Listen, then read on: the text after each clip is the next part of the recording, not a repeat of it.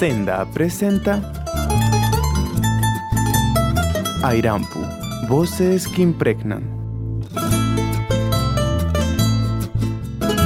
Presenta su tercera temporada Tierra, Territorio y Derechos Humanos.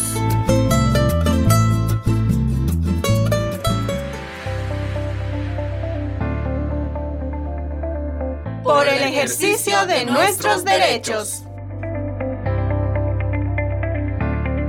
La Declaración de las Naciones Unidas sobre los Derechos de los Pueblos Indígenas, en el artículo 3, sostiene, Los pueblos indígenas tienen derecho a la libre determinación. En virtud de ese derecho, determinan libremente su condición política y persiguen libremente su desarrollo económico, social y cultural.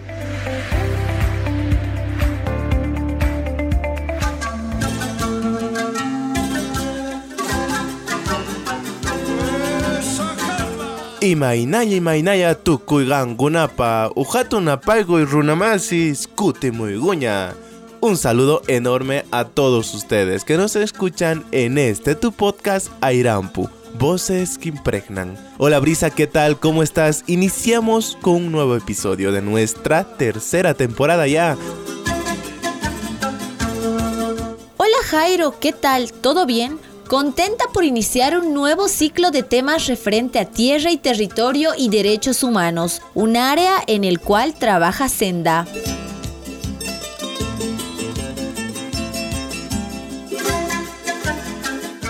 Así es, Brisa, pero recordemos lo que vimos en nuestra segunda temporada. Hablemos sobre temáticas del agua con la idea de concientizar a toda nuestra población sobre las diferentes problemáticas referentes al agua. Pero en esta tercera temporada denominada Tierra, Territorio y Derechos Humanos, nos enfocaremos en ver desde diferentes puntos de vista la vulneración de los derechos, el tema de autonomías indígenas, qué implica el autogobierno, la defensa de la tierra y territorio y el ejercicio de derechos, entre muchísimos temas más muy importantes para todos nosotros. Así es, Jairo, pero a modo de introducción reflexionamos con nuestra audiencia sobre qué debemos entender por naciones y pueblos indígenas originarios campesinos. Las naciones y pueblos indígenas originarios campesinos son todas las colectividades humanas que comparten identidad cultural, idioma, tradición histórica, instituciones, territorialidad y cosmovisión, cuya existencia es anterior a la invasión colonial española, y cada una de ellas tiene los mismos derechos al igual que todos y todas, es decir, derecho a la salud, a la educación, a un trato digno. Es por ello que en este episodio hablaremos sobre este tema tan importante que son los derechos de las naciones y pueblos indígenas originarios campesinos, luchas históricas y transformaciones. Antes de adentrarnos en el tema, vamos a escuchar el tema musical Calamarca Tupac Katari. Al amanecer niño corrías por las pampas alegre, nadando en aguas sagradas, Aymara. El día en que llegaron a sembrar y causar tesoro entre tu pueblo y entre tus hermanos. Tú crecías enamorado Bartolina, juro amarte. Y la muerte consiguió separarnos. En esta dura vida miserable joven rebelde que a su pueblo esclavizado vio por la codicia del poder y la riqueza. Se vio obligado a subirse y servir al invasor. Tus ideas fijas soñando libertad, libertad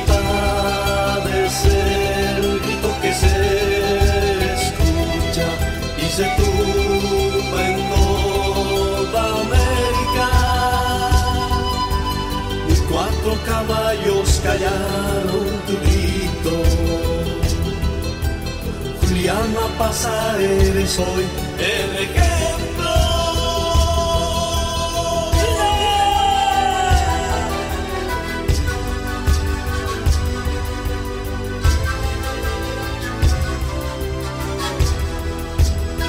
Por una vida sostenible y el ejercicio de derechos.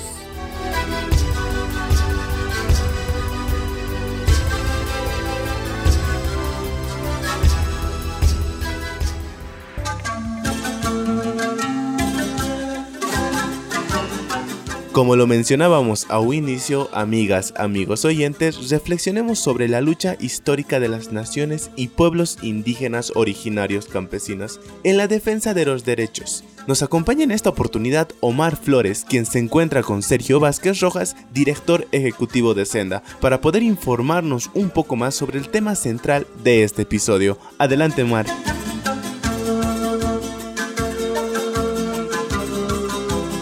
Las diferentes luchas de los pueblos indígenas, originarios, campesinos, que se ha suscitado en los diferentes tiempos, en los diferentes contextos, ¿no? Para su reconocimiento en los derechos y en la constitución política del Estado. Muchas gracias. Primero, evidentemente, para no remontarnos, digamos, a, a las luchas de la época precolombina, colonial, etcétera, nos vamos a remontar a, los, a la época republicana que básicamente la, la, más reciente podríamos indicar que ha sido la resistencia que han tenido los pueblos indígenas eh, a lo largo de su historia y se han visibilizado en la década de los 90, ¿no? Con la marcha histórica, la primera marcha histórica por tierra y territorio, ¿no? De los pueblos indígenas de tierras bajas, particularmente liderado desde por tierras bajas, por los pueblos indígenas mojeños del Beni. Por supuesto, ha tenido una gran acogida en su demanda, por un lado, de tierra y territorio, y por el otro lado denunciando el avasallamiento de eh, en aquel momento de eh, los ganaderos y las empresas forestales. Yo creo que ese es, eh, digamos, uno de los, de los hitos históricos de las luchas de los pueblos indígenas y que desde luego ahí se viene sumando otras luchas como la marcha por la Asamblea Constituyente, la marcha por el reconocimiento de tierra territorio y que ha sido, digamos, ah, incorporada en la ley INSA como producto de una marcha ah, también y, una movilización para que se incorpore el concepto de tierra y territorio. Sin embargo, pese a la marcha, lo que se logró en su momento fue el reconocimiento de sus tierras colectivas como territorios, tierras comunitarias de origen, las famosas TCO, que hoy, desde luego, tras la constitución ya tienen la categoría de territorio indígena original. Posteriormente, evidentemente, como reitero, eh, ya se viene una de las marchas eh, simbólicas y muy importantes que, que también eh, participaron los pueblos indígenas, en este caso de tierras tierras altas y tierras bajas fue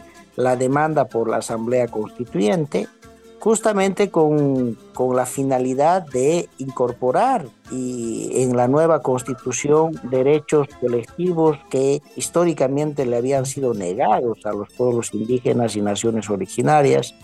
Es más, está, ellos uh, han planteado la Asamblea Constituyente en la, con la finalidad de constituir un nuevo pacto social construir o, generar un nuevo pacto social que principalmente permita o le dé legitimidad a una nueva Carta Magna, a esta nueva, a esta norma suprema que regula no solo la vida de la, toda la sociedad boliviana, sino fundamentalmente eh, garantiza derechos, garantiza mecanismos de defensa, ¿no? que son los y garantiza las libertades fundamentales eh, en favor de, de, toda la sociedad y particularmente en el caso boliviano de los derechos colectivos de los pueblos indígenas y que los pueblos indígenas ah, han logrado a través de las marchas, a través de sus movilizaciones, eh, incorporar y hacer reconocer derechos que actualmente están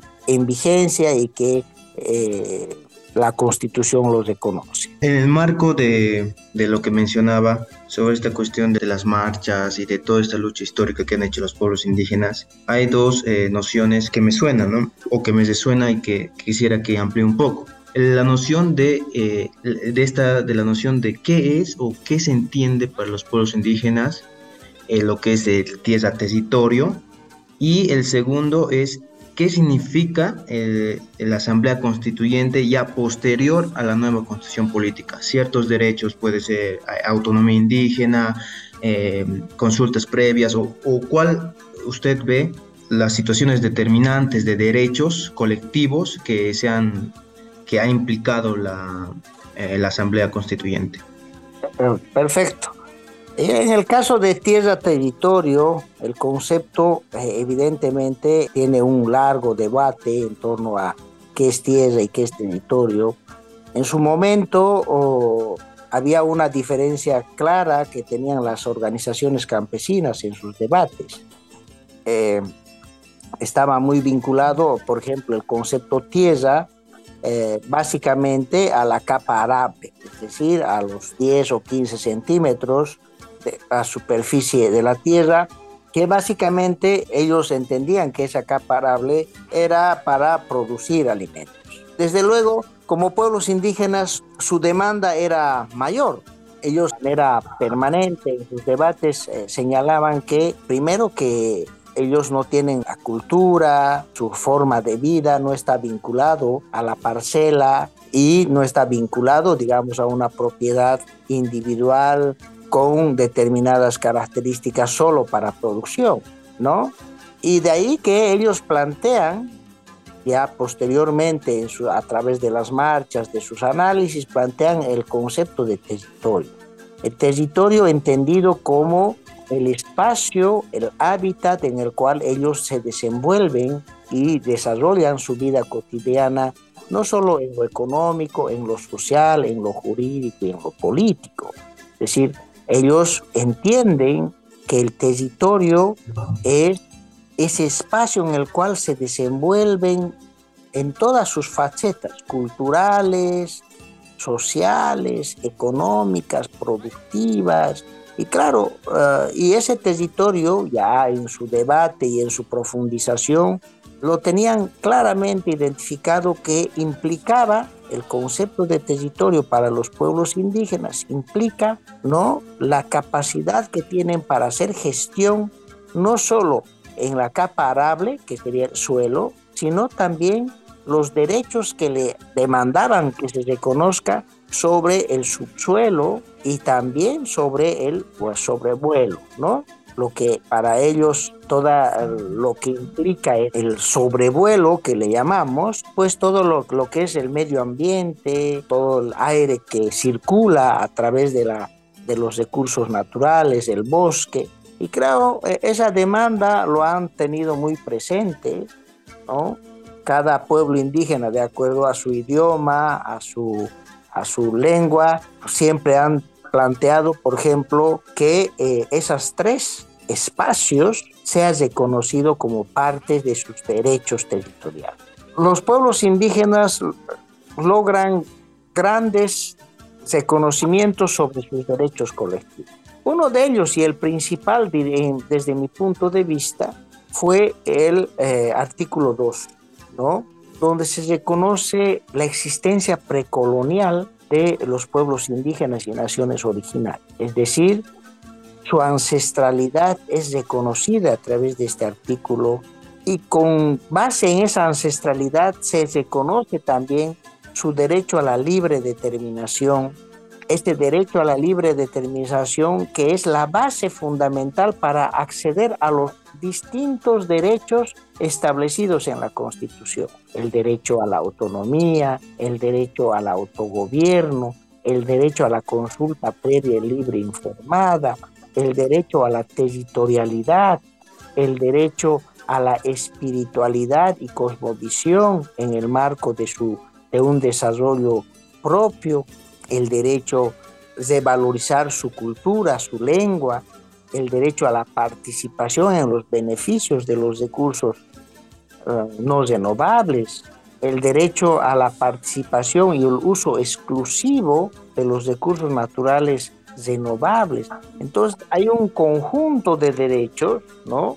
Que están establecidos en el artículo 30 de la Constitución Política del Estado, que la Constitución y el constituyente, con base en las propuestas surgidas de los propios pueblos indígenas, ha logrado incorporar en lo que es la Constitución Política del Estado. Para ir terminando, le, hago la siguiente pregunta y la última, que es ¿Cuáles son las transformaciones sociales que se están en la actualidad en las naciones y pueblos indígenas originarios campesinas? Es decir, estas transformaciones y, tanto internas que se han suscitado, ya ha cambiado la dinámica de los pueblos indígenas originarios campesinos. Eh, ¿Cuál, desde su posición, desde su experiencia, cuáles transformaciones ha estado percibiendo en dentro de los pueblos indígenas?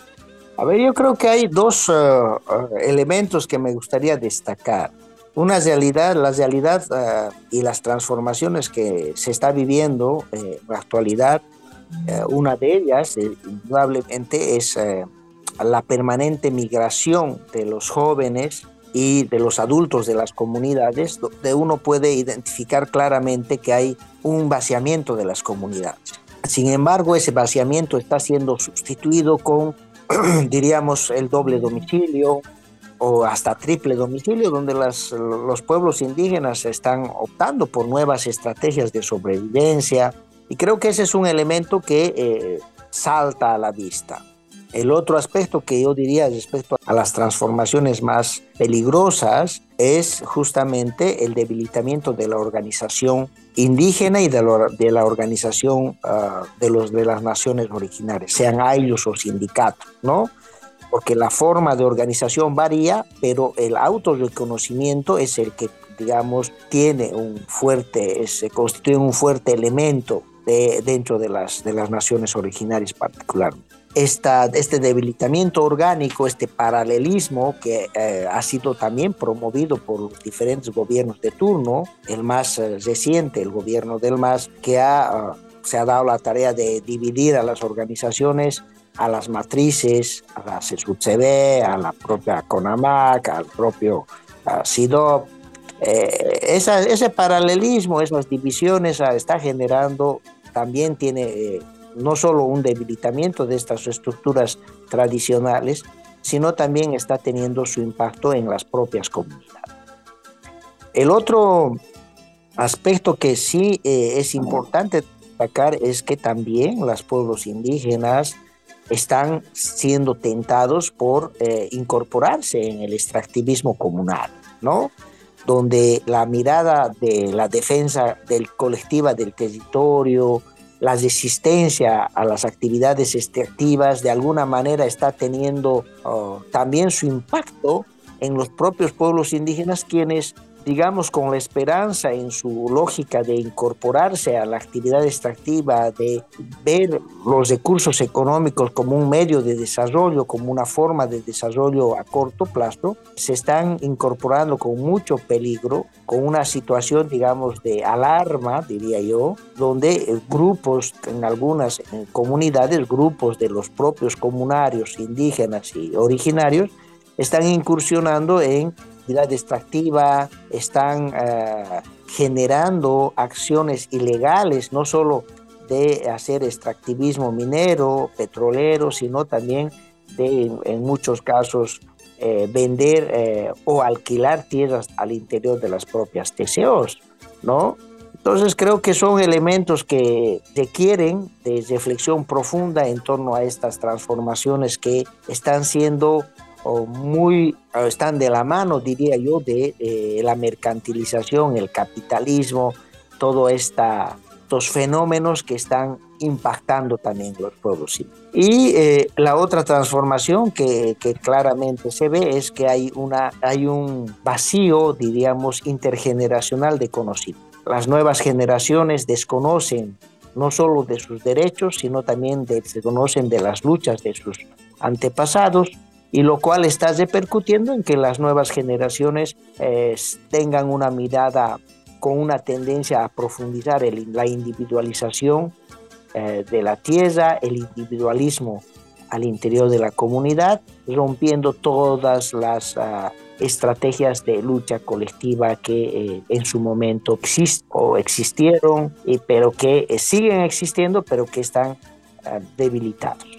Eh, bueno, dado el tiempo, creo que nos ha dado todo un, un, pantallazo general de lo que se va a hablar estos, estos dos meses ¿no? en, el podcast y toda la, de la problemática indígena originaria campesina. ¿no? Entonces, le agradezco, Sergio, por la entrevista. Un gusto pues y ojalá que volvamos a tener una, una charla de esta naturaleza más adelante.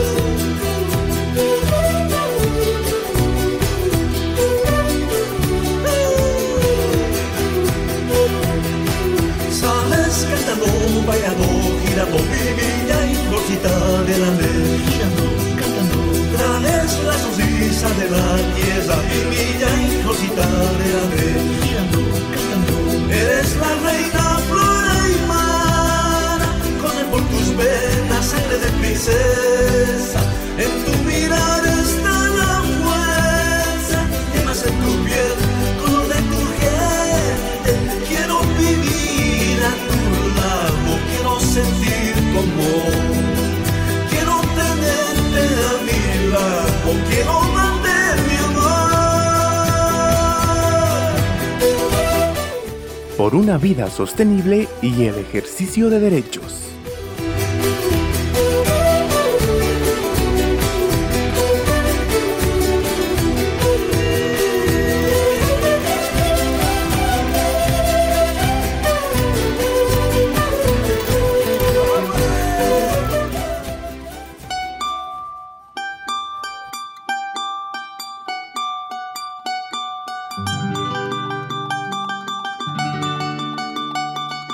Pichitanka por Iskiri. Imainaya Pichitanka, ¿qué nos cuentas? ¿De dónde vienes volando?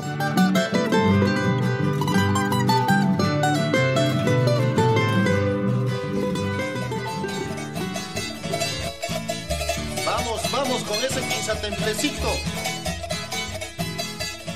Guatejmanta Gankunawan chayamulaniñataq phawarin phawarin chayamuni kaykama kunanga mayche kataponi parlarisanchis kay pueblos indígena originario campesinos nisqamanta kay kutega parlarisunchis justicia indígena autonomías tukuy imachay imataq derechos tian pueblos indígena originarios pata chayta kaymanta qhipaman parlarisun. Chaypaqtaq Min arikamuyku iskay runamasista, ugnin compañero sutim Mario Lima, ugninta haqaykaop nisqamanta Potosí llaqtamanta parlariwasunchis, willariwasunchis, imataq paykunaq qhawayninkupi, imaynatataq purinan tiyan, justicia indígena originaria campesino. Imahtin chaymanta parlasunchis, imaraykuchus, pueblos indígenas originarias campesinas kawsayninku ukupega justiciata paikuna kikin ruanku paikuna kikin thaskichinku ch'uanchanku tukuy imaymana ch'ampayta charayku parlarisunchis paykunawan willarinawanchispa hari kay justicia indígena originario nisqamanta qhawarispa kay derechos de pueblos indígenas originarios nisqa willarina runamasis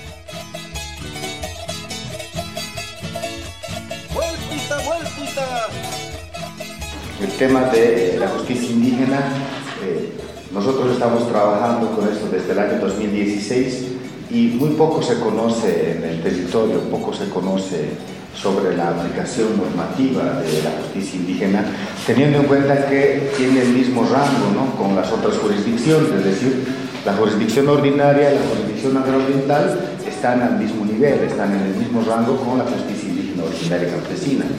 ¿Y esto qué significa? Significa que a partir del artículo 178 eh, de la Constitución Política del Estado, el 179, establece esa jerarquía, la misma eh, igualdad en jerarquía a la justicia indígena y a la justicia ordinaria y a la justicia agroambiental. Lo que nosotros habíamos visto en la visita a los territorios precisamente para compartir las experiencias sobre la aplicación de la justicia indígena es que eh, las autoridades, si bien conocen su rol, si bien conocen eh, el rango de autoridad y impartir justicia, en algunos casos desconocían eh, precisamente la normativa legal vigente a partir de la Constitución y también lo que establece el Convenio 169 y la Declaración de los Pueblos Indígenas de las Naciones Unidas, ¿no? en el cual también hace prevalencia sobre el ejercicio de los derechos, es decir, que la justicia indígena también se puede aplicar ¿no? a partir de eh, la interpretación normativa del Convenio 169 y de la Declaración de los Derechos de los Pueblos Indígenas de las Naciones Unidas. Soy el subcamarero del Gobierno de Naciones Originarias Potosí Cao. Venimos uh, del sur del departamento de Potosí, Naciones Chichas, lo cual eh, como Chichas contempla cinco municipios, Chicha, Atucha, Cotareta, Tupiza, Villazón, de los cuales eh, estamos aquí con mi mamá. Yo creo que eh, como autoridades originarias debemos partir de este punto de vista. Nosotros somos una organización ancestral y como organización ancestral queremos hacer prevalecer lo que es, por ejemplo, eh, la autoridad originaria. Pues sabemos que en otras organizaciones eh, el líder o la autoridad solamente se maneja hombre o mujer, pero más al contrario, lo que es originario siempre el hombre y la mujer. ¿Para qué? Para que, por ejemplo, si nosotros estamos hablando en este momento, en este día de la justicia originaria, Sabemos, por ejemplo, bien la Constitución Política del Estado, artículo 190 en su parágrafo 2 dice, somos de la misma jerarquía. Evidentemente estamos de acuerdo. Pero aquí, por ejemplo, para ser jueces, tanto originaria como ordinaria como agroambiental, han hecho varios estudios, varios años de estudio. Son licenciados, son masterados. Pero a mí, por ejemplo, me pregunto una cosa. Si la Constitución nos dice, por ejemplo, que las tres autoridades somos de la misma jerarquía, las autoridades originarias no hemos hecho ya curso de licenciatura, de nada. Entonces, ¿cómo, por ejemplo, podemos ejercer esta justicia originaria? Nos preguntamos todos. ¿Ya? Pero es fácil, por ejemplo, nosotros como originarios hemos nacido en el campo, ¿ya? hemos vivido, Conocemos a nuestra gente, conocemos nuestro territorio.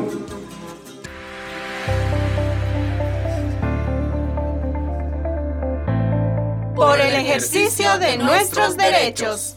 La Declaración de las Naciones Unidas sobre los Derechos de los Pueblos Indígenas en el artículo 13 sostiene Los pueblos indígenas tienen derecho a revitalizar, utilizar, fomentar y transmitir a las generaciones futuras sus historias, idiomas, tradiciones orales, filosofía, sistemas de escritura y literaturas y atribuir nombres a sus comunidades, lugares y personas, así como a mantenerlos.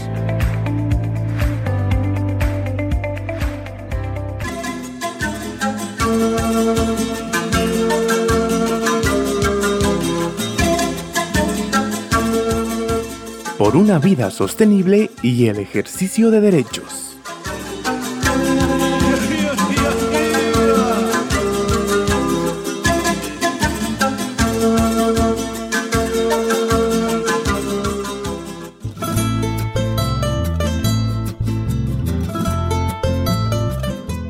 Centro de Comunicación y Desarrollo Andino Senda, acompañando las estrategias propias de manejo comunitario del territorio y sus recursos naturales, presentó la tercera temporada Tierra, Territorio y Derechos Humanos.